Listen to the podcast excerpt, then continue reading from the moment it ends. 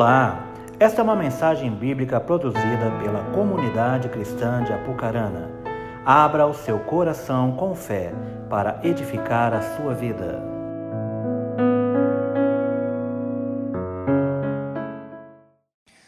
Gálatas capítulo 6, versículo 7, diz assim: Não se deixem enganar, de Deus não se zomba, pois é que o homem semear, isso também colherá. Mais uma vez, não se deixem enganar, de Deus não se zomba, pois é que o homem semear, isso também colherá.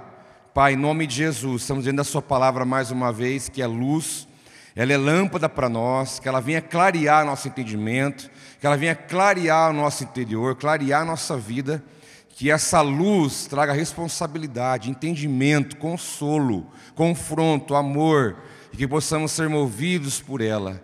Eu oro para que nessa noite os corações estejam abertos para receber tua luz, em nome de Jesus. Diga amém, meu filho. Eu estava dando uma olhada em algumas coisas um tempo atrás e eu, sem querer, me entrombei com uma teoria que rola por aí há um tempo já, chamada teoria, teoria não, lei da atração. Falei, que trem que é esse? Comecei a dar uma olhada naquilo e passei assim, não, não aprofundei nada, só dei uma olhada por cima para ter uma ideia. E eu fiquei pensando naquilo, falei, isso aqui está meio esquisito. Isso aqui, isso aqui, peraí, pensei, alguém já falou disso aqui. Falei, isso aqui não é de agora, isso aqui não é novidade, isso aqui não é o, descobrimento da, do tempo racional que estamos vivendo, não é fruto de, da pesquisa, da ciência. Falei, isso aqui já vem de lá de trás, hein? Falei, alguém inventou isso aqui, e alguém está se apropriando disso, e misturando humanismo no meio ciência, e colocou uma embalagem nova e está vendendo. Pensei, peraí, isso aqui é Deus que inventou, e esse povo está usando isso aí de uma maneira distorcida. Porque a lei da atração, ela tem alguns equívocos. Primeiro, ela é muito forte na questão do pensamento positivo, naquilo que você mentaliza, entendeu? Você pode estar numa situação e você fica com a mente pensando, pensando, pensando naquilo, mentalizando para que algo aconteça a partir daquilo que você está pensando. E nós sabemos que pensamento positivo é uma coisa muito rasa, baseada no que a palavra nos propõe como fé. O pensamento da lei da atração, ela, ela propõe uma, um entendimento a partir do que a esfera quântica nos apresenta. Você lembra na escola, quando você estudou lá em física? Quem gostava de física, ergue a mão. Nossa, eu achei que. Não, está baseado no que eu esperava mesmo. Eu ia falar que uma mão dava para contar. Quem gostava de. Eu de novo. Quem gostava de física, ergue a mão. Ah, deu até um. Para mim era pior que grego, porque grego eu entendo um pouquinho. Lembra lá nêutrons, prótons, elétrons. E aí a professora falava aqueles rabis, aquelas coisas doidas lá. E você já pensando como eu lá sentado na carteira, fazendo aquela pergunta: aonde que eu vou usar isso, meu Deus? a gente até falava às vezes, professor: professor, onde eu vou usar isso? Está usando agora. A física que nós recebemos na escola é essa física aí, partícula, prótons, nêutrons, elétrons e assim vai aquela coisa. Mas a física quântica, que ela vem depois agora, mais perto, de um tempo para cá, ela vem revolucionar o pensamento da física. Porque a física clássica ela fala da matéria, né? E a física quântica fala do movimento. Que muita coisa que para alguém é matéria estático, para o que é quântico não está parado, está sempre em movimento. Sabe aquela coisa de energia, sinergia, movimento, sempre está em constante movimento, ondas. E a física quântica, ela vem influenciar o pensamento da lei da atração, de que você também tem o fluir, que esse fluido das energias também faz parte da tua vida, e que você, por elas, atrai ou não atrai coisas. Por isso que eu falo, povo, presta atenção com as terapias alternativas, tem muita coisa perigosa por aí. As chamadas alternativas. Vai te energizar demais, vai sair dando choque. Eu não posso pegar no carrinho do mufato, eu não sei o que acontece. Você também, Elinho? Vamos fazer o um descarrego, pastor. Dá um cada, eu já vou com medo de relar. Dá uns estralo, porta do carro, né? Choque, vai pegar alguém daquele choque. Então essa esfera quântica, ela, ela impulsiona o pensamento que crê na lei da, da atração, que as energias que envolvem você, esse movimento, essa onda toda aí, é, é interessante. A, energia, a física quântica é uma bênção, é real. Muita coisa boa, concreta, é de Deus. Prêmios Nobel foram entregues por causa desse, desse, dessas pesquisas. Só que pegar isso tudo e querer traduzir para a minha vida, colocando mais ênfase na energia do que no Deus que criou todas as coisas, aí não adianta. Aí foge. Aí já sai do que seria o caminho de bênção para nós. Então nós entendemos que essa proposta da lei da atração ela tem seus pilares pelo qual ela crê e vive, né? Mas nós entendemos que as coisas não são muito bem, porque Deus é que inventou isso. Mas só que Deus inventou da maneira correta. Princípios, valores que Deus estabeleceu que fundamentam essa ideia, que na verdade eu falo não como lei, mas como princípio da atração. Você não atrai aquilo que você necessita. Se fosse assim, ninguém necessitaria de nada no mundo. Você não atrai aquilo que você não tem. Senão você nunca ter falta de nada. Você geralmente atrai por aquilo que você é. Então a atração não acontece por necessidade. A atração acontece por aquilo que nós somos. Você atrai ou não atrai coisas para a sua vida inclusive com relação ao que a palavra de Deus diz. Então, aquilo que você é, é o que atrai. Aí, algumas pessoas podem, então, através disso, ter algumas respostas. Por que, que as coisas estão assim na minha vida? Por que as coisas estão acontecendo da maneira que estão acontecendo? Por que eu estou passando por isso?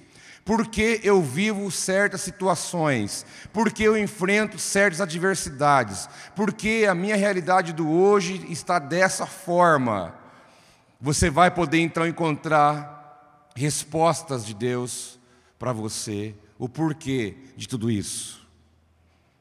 E você vai entender que você tem grande parcela de responsabilidade naquilo que você vive no seu presente que você é totalmente responsável pela tua vida como ela está hoje. Muito responsável, muito responsável. Porque a, o princípio da atração parte dos princípios de Deus. Deus criou leis, princípios que regem todo o universo. Todo. Todo. Por exemplo, por que, que você vê nos noticiários o alto índice de morte de jovens? Nunca se morreu tantos jovens do que no tempo do hoje. Quantos jovens morrem? Aí o lamento é, nossa, tão novo, tão cedo. Morre demais em acidente de trânsito, em tudo que você pode imaginar. Por quê? Porque eles estão quebrando princípios que Deus estabeleceu que rege o universo. Porque a palavra de Deus diz que quem quer viver bastante tem que honrar pai e mãe. Ou seja, se eu não honrar meu pai e minha mãe, eu estou fadado a ter uma vida curta. E os jovens de hoje são rebeldes, desobedientes, não respeitam ninguém, não respeitam professores, não respeitam, autoridade, não respeitam patrão, não respeitam polícia, não respeitam ninguém. Por isso, eles morrem cedo, porque Deus estabeleceu um princípio, e se esse princípio não for obedecido, vai dar prejuízo, vai dar problema.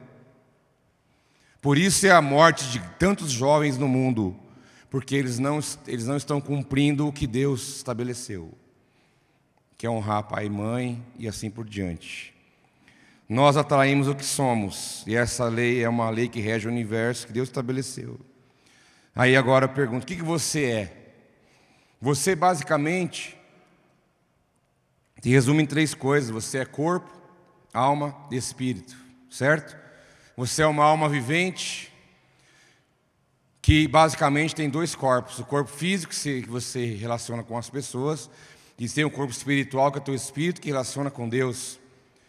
Então você é essas três coisas. Então tudo que você vive na esfera da alma, do corpo e do espírito vai se definir em quem é você. E o que você for vai determinar o que vem para você e também o que não vem. Porque essa é uma realidade muito grande para nós. Por exemplo, o que você pensa diz quem você é. O que você sente também anuncia quem você é. Em quem você crê também define quem você é. Você conhece alguém assim? Por essa pequena por essa pequena parcela aí de três coisas, você consegue entender e conhecer uma pessoa. E isso define quem nós somos.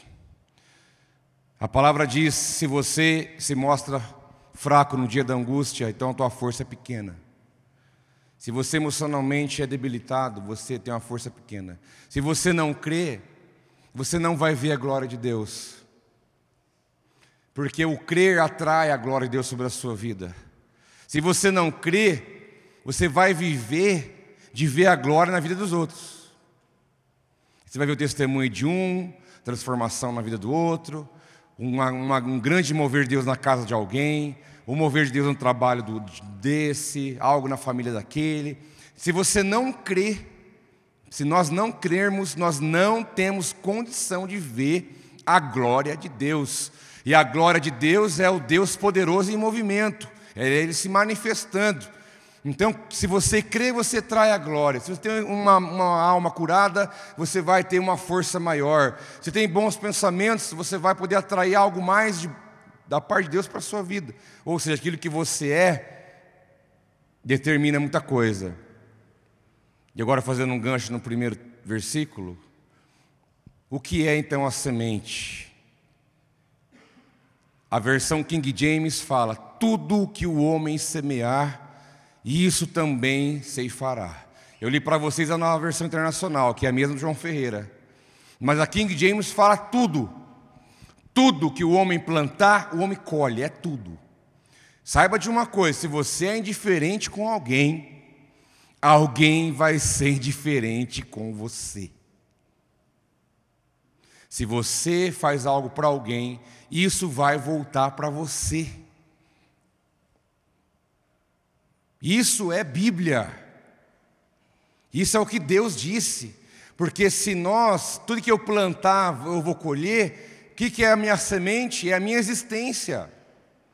A minha existência determina as minhas sementes, o que eu falo, o que eu faço, o que eu penso, o que eu sinto, o que eu deixo de fazer, ou o que eu faço excessivamente. Então, a minha existência, a minha caminhada, eu estou plantando 24 horas por dia. E no caso, eu que falo dormindo, eu planto mais que você ainda.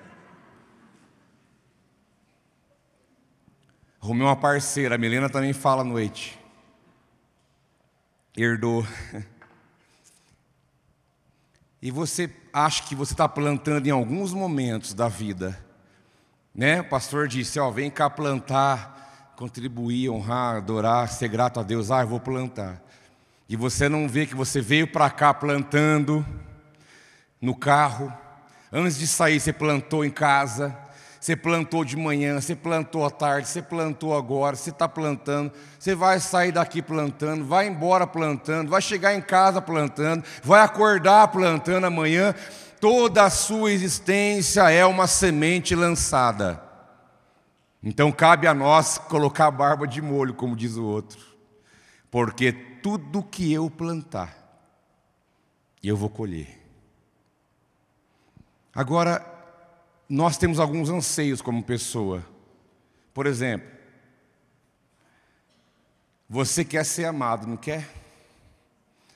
Só uma pessoa que não tem as faculdades mentais em dia que não quer ser amado, não tem essa consciência. Por exemplo, você quer ser amado, você quer ser bem tratado, você quer ser respeitado, você quer é, ser valorizado, você quer ser reconhecido, vocês querem ser é, entendidos, vocês querem ser bem interpretados, vocês querem receber perdão, vocês querem receber misericórdia, vocês querem receber favor, vocês querem tudo isso e muito mais. Todos nós queremos isso. Todos nós queremos. Mas a palavra diz que quem planta, colhe. Então o que eu quero, se eu quero isso, então eu tenho que plantar isso. Se eu quero ser bem atendido, bem recebido, bem tratado, o mínimo que eu tenho que fazer é isso. Eu preciso agir assim com as pessoas. Eu preciso ser primeiro. Porque tem muita gente querendo colher onde não plantou. Vive nos cascos. E daí quer que todo mundo trate com o maior amor do mundo. Espera aí, se você colher amor sem ter plantado, então, todo o sistema de Deus está fora do ar. Porque jamais Deus não vai deixar que isso aconteça. Você primeiro vai ter que plantar para você colher. Porque quando você planta, irmãos, ó, essa é uma heresia santa que eu vou te falar. Você vai entender que eu, tô, que eu vou te dizer agora. Você vai entender, eu sei que você vai. Depois você não sai falando isso por aí, por no Facebook. Eu não tenho nada a ver com isso. Só quem está aqui. Quando você planta e vive o princípio, aí vem dois pontos, abre aspas. É como se Deus estivesse devendo para você. Olha que coisa que eu estou dizendo, hein? Porque se você fez, se você plantou, todo o universo, tudo que rege vai estar devendo para você essa colheita. E você, Deus vai fazer de um jeito que de alguma maneira isso vai voltar para você muito mais do que você fez. Porque nunca a colheita é igual ao plantio, sempre a colheita é maior.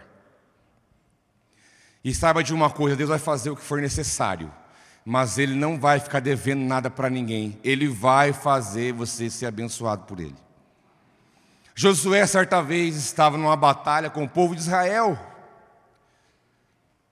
E aí Josué pensou: nossa, tem muita gente para guerrear, não vai dar tempo.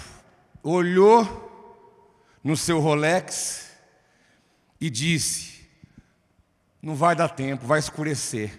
Como nós vamos guerrear no escuro? Não tem jeito, nós vamos perder a batalha. E ele então foi a Deus, falou: Senhor, dá um jeito para nós aí. Nós precisamos concluir essa batalha e ganhar, mas nós precisamos de luz. Josué, como era um homem de fé, Deus falou: Ah, Josué, isso aí é fácil demais, meu camarada. Simples. É só eu parar a rotação da terra. Está resolvido. Você vai ter o tempo de sol que você precisar. Porque alguns sugerem que a rotação parou. Não é o sol que parou, o sol continua parado lá sempre. A terra que gira. Você aprendeu isso lá, né? você lembra? Você perguntou aqui onde eu vou usar isso? Está usando agora. Alguns sugerem que o planeta Terra parou. Pá! Parou. Você imagina o que teve que acontecer para o globo parar?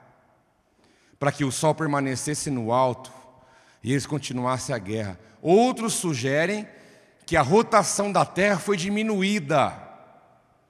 Deus deu uma desacelerada. Você percebe a Terra girando, ela está girando todo o tempo sem parar. Deus desacelerou o globo para que tivesse um dia mais comprido, e eles, e eles ganharam a batalha naquele dia. Porque o que é para Deus parar a terra para alguém? Segundo a minha Bíblia, nada. Nada.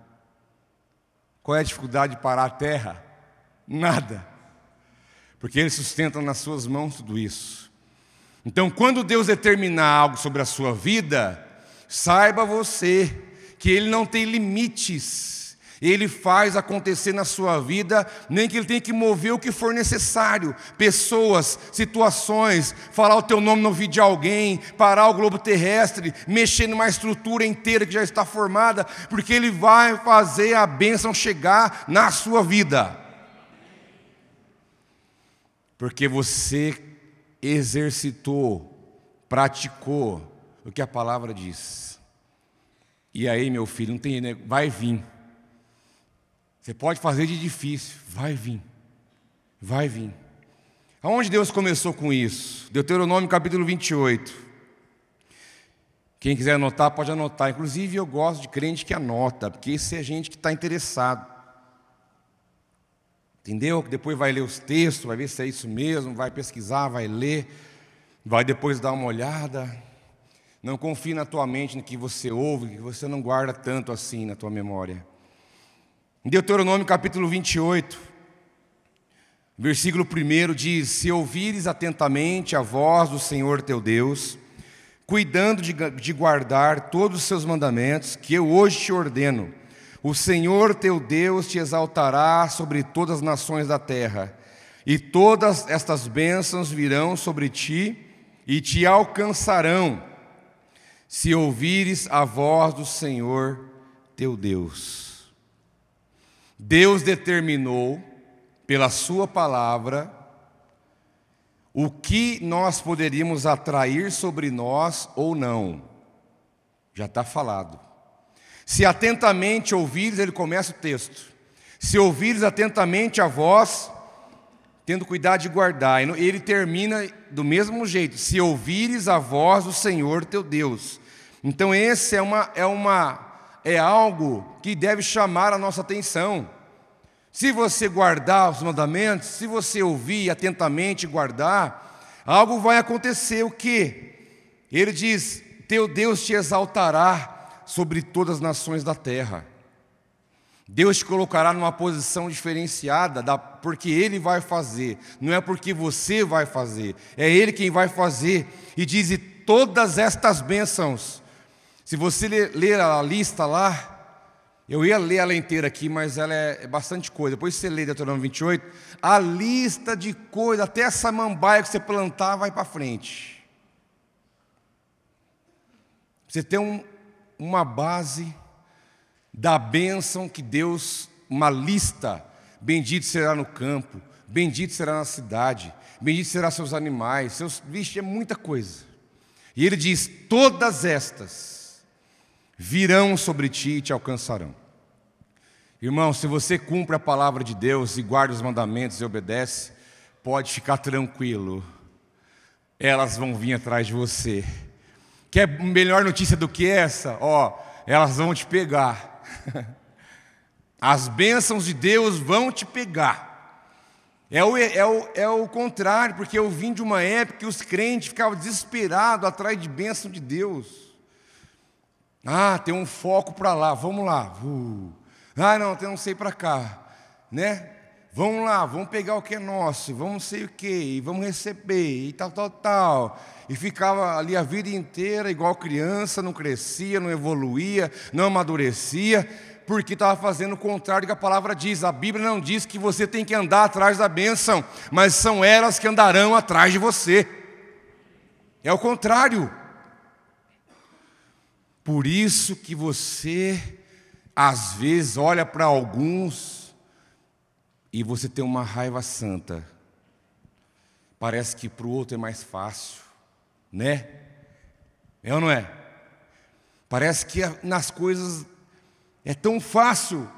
Parece que ele, a pessoa puxa, né? ela, tem um imã. Mas é isso mesmo o homem e a mulher de Deus que cumpre a palavra e, e, atentamente conhece, obedece, cumpre, ele é um imã das bênçãos de Deus. Quem estiver perto vai ser beneficiado. Então, quando você vê alguém que está nessa, nessa realidade, saiba de uma coisa: ali não tem alguém que Deus ama mais. Ali não tem alguém que o diabo não persegue, pelo contrário, tudo isso acontece com esse, mas está ali um homem, uma mulher de Deus que entendeu essa realidade, e as bênçãos vêm na vida desse. Deus falou que esse é abençoado até quando dorme. Deus tira do ímpio para dar. Porque é promessa de Deus. Nós temos que crer na Bíblia, irmãos. Sabia? Você tem que crer na Bíblia. Você tem que crer no que a palavra de Deus diz, porque é verdade. Ela sustenta todas as coisas, ela é imutável. É a revelação, é a palavra de Deus para nós. É um livro de regras, de princípios, regra de fé, princípios de vida. Eu preciso crer no que ela fala. As bênçãos virão, serão atraídas para mim. Eu vou atraí-las para mim. Você é que atrai a bênção de Deus, ou é você que já empurrou para lá? Tem o princípio da atração mais ou menos por aí. Diz a minha Bíblia que a mão de Deus não está encolhida para que não possa abençoar, e nem seus ouvidos agravados para que não possa ouvir. A mão de Deus está estendida. Agora, se não está acontecendo algo na minha vida, é porque eu não estou debaixo dessa mão. E aí eu determino. Você entendeu porque eu disse no começo que você vai entender o porquê que você vive certas coisas, o porquê que a tua vida está desse jeito, o porquê que as coisas estão acontecendo assim. Não é culpa de Deus, não é culpa de alguém. Nós temos o costume de, de transferir.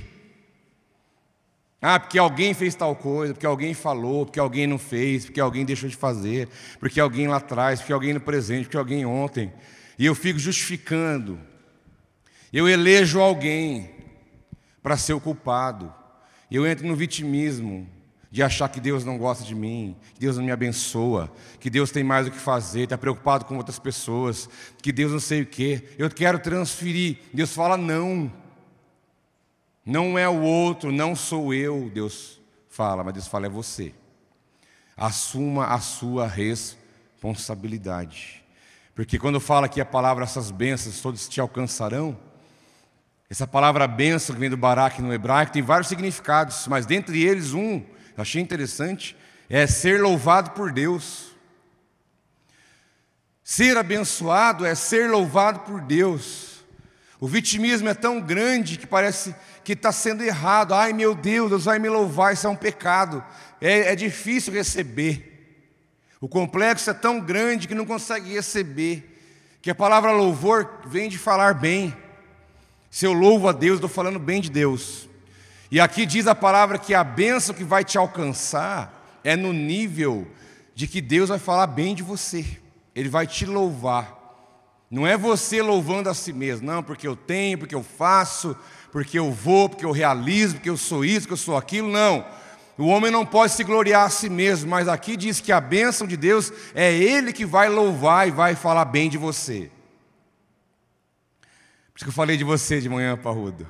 Mas é outro, depois vai chegar a tua hora, calma aí. De manhã veio a palavra parrudo. Falei, nossa, será que ele está aí? Ele não estava. Você vai entender depois o enigma. Foram falar para ele depois. ah, esse povo é brincadeira, né? Você imagina Deus falando bem de você. Sabe aquela coisa dos pais? Ah, o meu filho ele tem seis anos. Ele já fala isso, é, já faz isso ele mexe no computador, né? Ele tá, daí chega outro, não, meu filho tem quatro anos, ele está lá, aplicativo, nossa, peitão levantado, né? Meu filho é o máximo. Aí chega um, não, meu filho tem um ano. Cheguei no quarto, o tablet totalmente desmontado, ele colando placa ali no sistema, né? E ele montando, colando com a solda na mão, olhou para mim, a fumacinha subindo, pai, estou montando o tablet aqui, montou o tablet inteiro, ficou melhor do que está. Cada pai tem o prazer de louvar o seu filho, potencializando as coisas boas que ele faz. É ou não é? Isso é bom.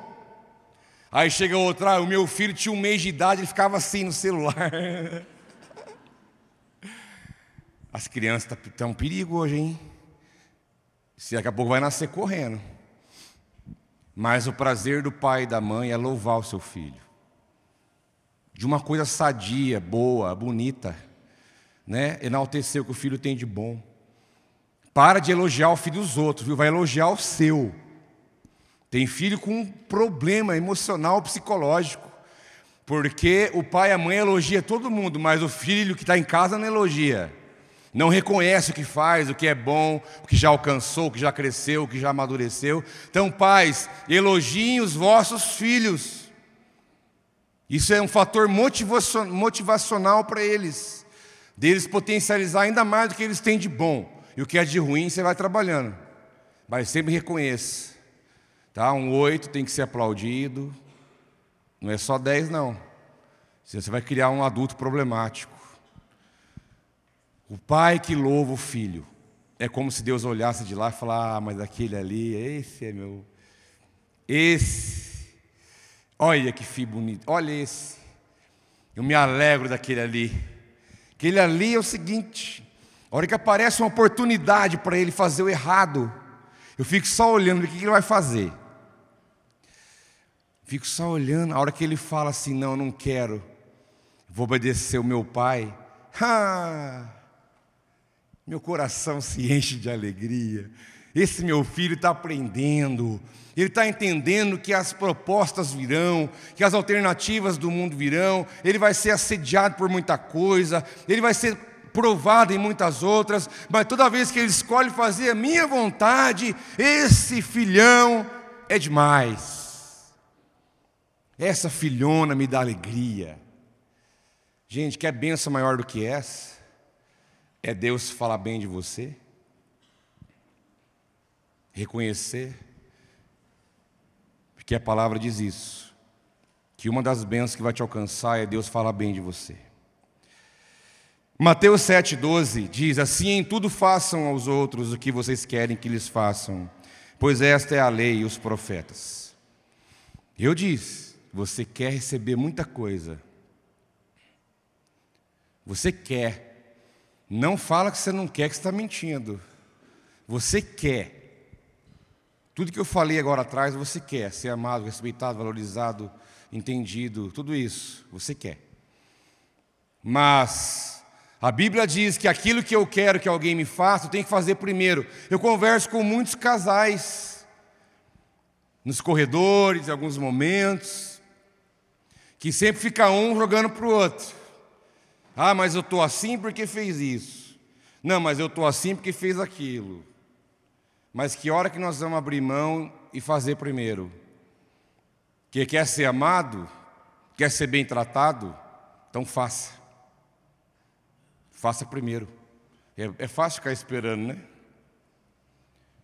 É fácil. Quer ganhar presente? Sabe o que você faz? Dá presente porque o universo vai ficar devendo para você. Se você der o presente, plantar, tudo vai conspirar ao teu favor, né? ele vai colher isso de algum jeito, vamos fazer ele colher. E a coisa vai começar a acontecer, você vai atrair para você o mesmo. Trate com amor, com respeito, tenha paciência, saiba lidar com a fraqueza do outro, você também tem as suas. Isso, pai, filho, marido, esposa. A Bíblia diz: tudo que você quer para você, faz primeiro para o outro. Faz primeiro. Quer ser amado? Ame. Tem gente que reclama, ah, parece que eu não tenho amigos. Pessoal não me chama. Vai ter lá um negócio, nem para nem para kit crente é seu chamado. Falei, bicho, mas você é manhaca mesmo, hein? Você é chato mesmo, hein? Mas será que você um dia falou, vamos fazer? Você chamou, você proporcionou, você teve uma iniciativa? Você foi amigo? Quer ser amigo? Seja amigo. Seja presente, ajude, estenda a mão. Seja participativo, seja aberto. Agora, quer ter um monte de amigo, mas não faz nada, então você não vai colher quer ser bem tratado pela esposa, mas não trata bem, tomara que você não colha mesmo, você não merece. E as mulheres de igual forma. Eu tenho um testemunho aqui, vou contar de novo. O rapaz falou quando ele era novo convertido, começando na igreja, conhecendo os valores de Deus, e ele tinha o costume de sair do trabalho, dar uma calibrada antes de chegar em casa. Né? Passava lá, conversar com os manos, tomar uma e tal. Aí foi, essa é a rotina diária. E aí, uma certa vez, diz ele, passou para calibrar, para não perder o, o costume, calibrou um pouco mais, chegou, né? Ai, passou da hora e foi para casa, já meio ressabiado. Ressabiado, chegou em casa quietinho, preocupado, cabreiro. A hora que ele abre a porta e entra, vocês acham que ele, que ele, que ele viu? Você acha que viu uma, uma trincheira e a mulher com uma cartucheira assim? Não. A hora que ele abre, a primeira visão que ele tem, pá, a mesa posta. Sabe que o mineiro gosta de pôr panela na mesa, né? Desse nível aí a mesinha posta, tudo arrumadinho. Aí ele falou, hum. Aí, aí vem a mulher, não falou nada. Falou, olha, eu estava esperando você para jantar. Enquanto você não chegou, eu não quis jantar sem você. As panelas estavam frias. Ele disse, que silêncio, gente. Estão sensibilizados, né? Mas, olha, isso tem um final feliz. Essa criatura me disse: nunca mais, nunca mais, eu saí do trabalho e passei nesse lugar. Nunca mais. Nunca mais eu fiz isso com ela. Eu saio vou direto para casa. Que se o cara chega lá, onde você estava, não sei Amanhã ele estava lá de novo. Mas quando ele chegou e ele recebeu o amor, o respeito da parte da mulher que plantou sabiamente, aquilo constrangeu ele de tão forma, de tamanho, que ele, não, ele teve, Deus mexeu dentro dele.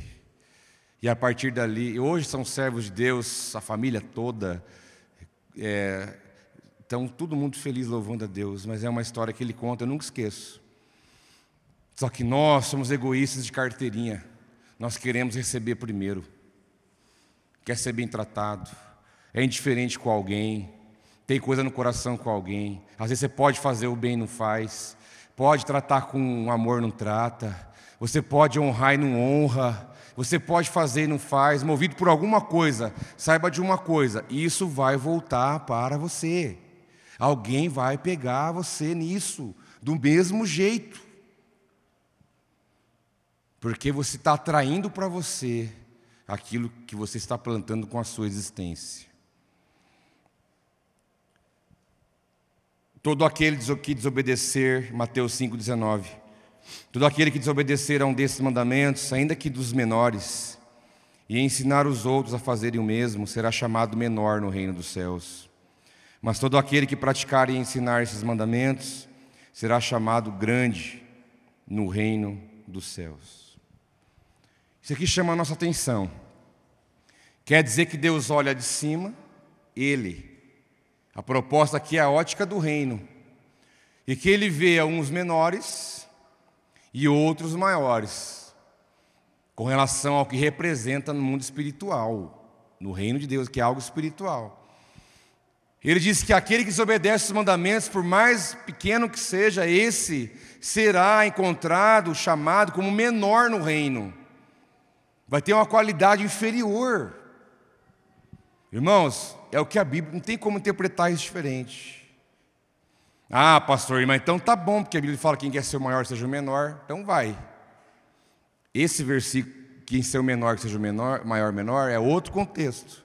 Quem quer ser o último seja o primeiro, é outro contexto. Quem quer ser maior seja o que serve, é outro contexto. Esse aqui é a partir da ótica de como Deus nos vê. Quem desobedece os mandamentos é visto como menor no reino de Deus. Mas ele traz uma outra qualidade daquele que é visto como grande. É aquele que pratica e ensina os mandamentos. Então, como você quer ser visto diante de Deus? Como que você quer que Deus te olhe? Porque se você obedece, pratica, tem a ver única e exclusivamente com você. Se você pratica, tem tudo a ver com você. Mas aqui fala que não é só praticar, é praticar e ensinar. Praticar tem a ver contigo, mas ensinar tem a ver com alguém. É outra, é outra, outra proposta. Se você pratica, tá bom. Mas você só será, será visto como grande no reino de Deus se você também ensinar. Aí tem aqueles, ai pastor, pelo amor de Deus, eu não quero nunca discipular, esse povo dá trabalho, dá mesmo. Quem disse que não dá? Jesus já falou lá atrás que daria, ninguém entrou nisso enganado. Fazer obra de Deus dá trabalho. Quem falou que obra de Deus não dá trabalho? Jesus falou: Meu pai trabalha até hoje eu trabalho também. Cristo disse. Ai, não quero discipular, eu não quero, meu Deus, tem misericórdia. Está amarrado. Eu não quero ensinar ninguém, eu quero, ixi, eu não quero saber desse negócio, é difícil demais. Esse vai ser encontrado pequeno.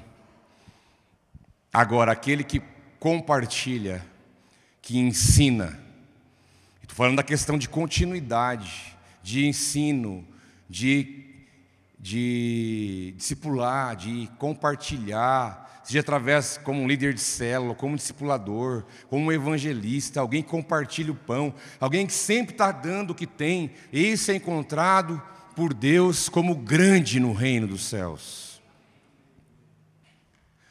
Aí que está, quem determina quem é pequeno, quem é grande? Deus? Não, você. Você determina, porque a, a, a palavra está aí. O que ele falou está falado. Agora, eu não sabia, mas eu sou grande no reino dos céus. Porque eu sempre gostei de compartilhar o que Deus tem me dado, desde o começo. Para mim isso não é peso, não é dificuldade, não é nada. Não é porque eu sou pastor, não. Não nasci pastor. Isso é uma bênção de Deus na tua vida.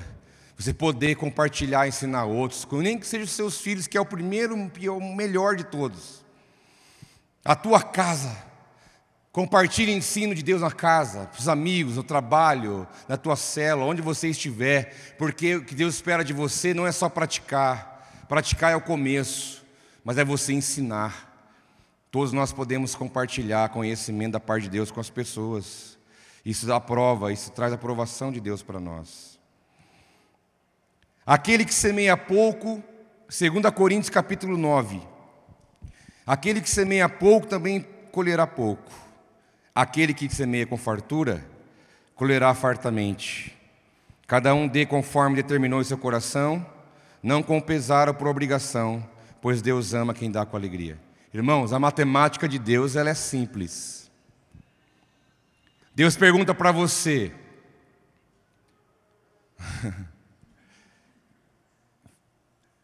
celular toca, todo mundo fica meio assim, né? Deus pergunta para você: quanto você quer colher? Deus está te perguntando: você quer colher quanto? Quanto você quer colher? Porque ele falou: ó, o que vai determinar o tamanho dessa colheita é você mesmo, não sou eu. Deus fala: isso aí é com você. Porque o que você plantar, eu vou fazer, porque eu vou dar uma resposta à tua, à tua atitude. Se eu quero atrair a bênção na minha vida, eu tenho que ser aquele que tem uma, uma mentalidade aberta e inteligente. Isso é mais do que ser espiritual, viu? Isso é ser inteligente. Que o plantio vai determinar a colheita. Plantou pouco, é o pouco que você vai colher. Ah, não adianta chorar e espernear, nada vai conspirar fora além disso. Se você plantar bastante, dá, contribuir.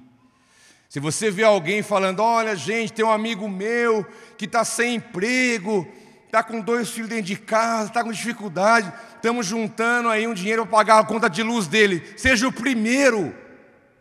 Opa! Oportunidade, seu Zé, para plantar Está aqui 5, 10, 20, sei lá quanto. Olha, tem uma pessoa que vai ganhar um filho, então não sei o quê. Nós estamos mobilizando para ajudar. É agora, quanto? Não importa. Planta. Abençoe alguém, abençoe a pessoa da sua família, leva alguém para almoçar, deixa Deus te usar hoje, paga uma pizza para o teu irmão que está do seu lado aí. Entendeu, né, Lin? Fala para o teu irmão, deixa Deus te usar.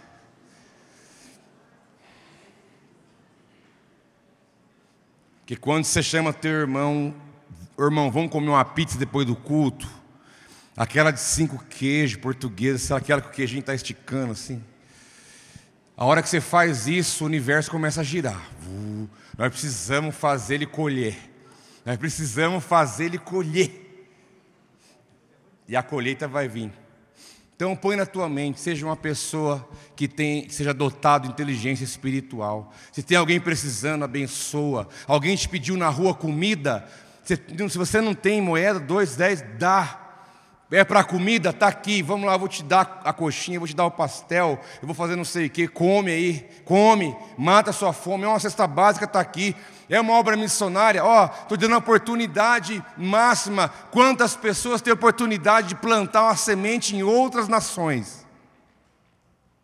E você está tendo, através de mim. Eu pego essas sementes e levo para lá, fazer almoço para aqueles órfãos, comprar coisa para eles que eles não têm. Nós já pagamos a escola deles, né? A, a coisa, fazer coisas para eles, abençoar eles. Você pode plantar uma semente em outras nações, filho. A colheita vai vir na tua vida, abençoando pessoas que você conhece, da família, amigos, irmãos, pessoas que você nunca viu na vida. Sempre entenda, é a sua vida é um eterno plantio. Sai amanhã com o radar ligado, aonde eu vou plantar? Porque a minha Bíblia diz que quem planta muito, colhe muito. Ainda mais quem faz isso movido por alegria. Porque Deus ama, diz a Bíblia, quem dá com alegria, por prazer, motivado pelo amor. Isso não tem preço. Para encerrar, meus irmãos, Salmo 145. O Senhor está perto de todos que o invocam de todos os que invocam com sinceridade. Realiza os desejos daqueles que o temem e ouve-os gritar por socorro e os salva. Quem não quer ter o Senhor bem pertinho? Deus. Deus colado em você. Deus do seu lado. Um pastor contou uma experiência. Pastor missionário na África trabalhando lá. Certo dia estava em casa, se apresentou para ele um homem alto, como se fosse uma visão que ele teve. Ele estava no quarto entrou um homem, grande, roupas com é, um sobretudo, tipo um europeu, assim, grandes, sobretudo comprido, uma, e uma presença ruim. E ele já discerniu que ali era o diabo que apareceu para ele. Você crê nessas coisas? Posso contar, né?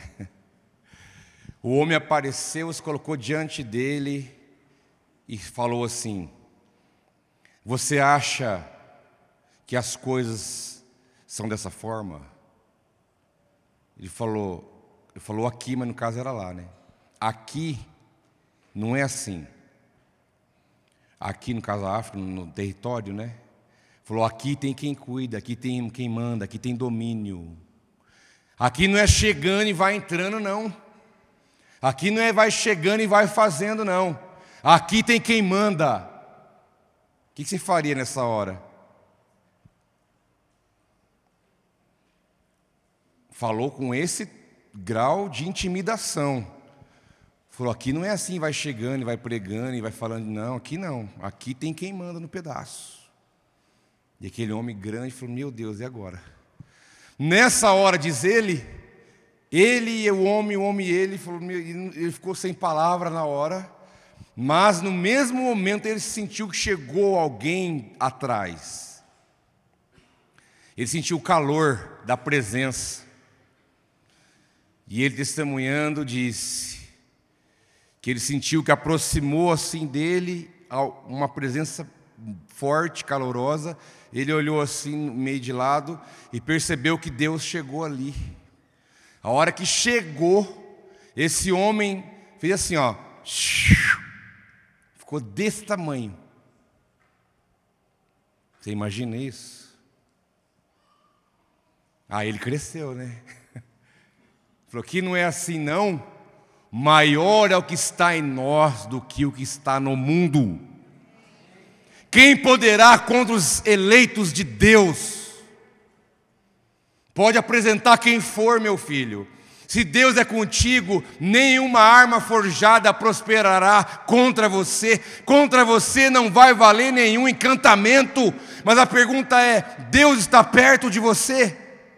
Porque a Bíblia diz que o Senhor está perto de todos os que o invocam, daqueles que o invocam com sinceridade de coração.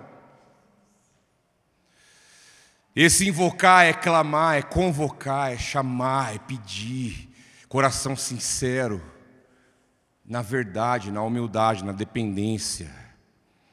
O Senhor está perto desses. Então quer dizer que tem alguns que Deus não está tão perto, porque diz que Ele está perto desses. E isso faz toda a diferença na sua vida, porque um coração sincero que clama a Deus, ele atrai a sua presença e a sua manifestação.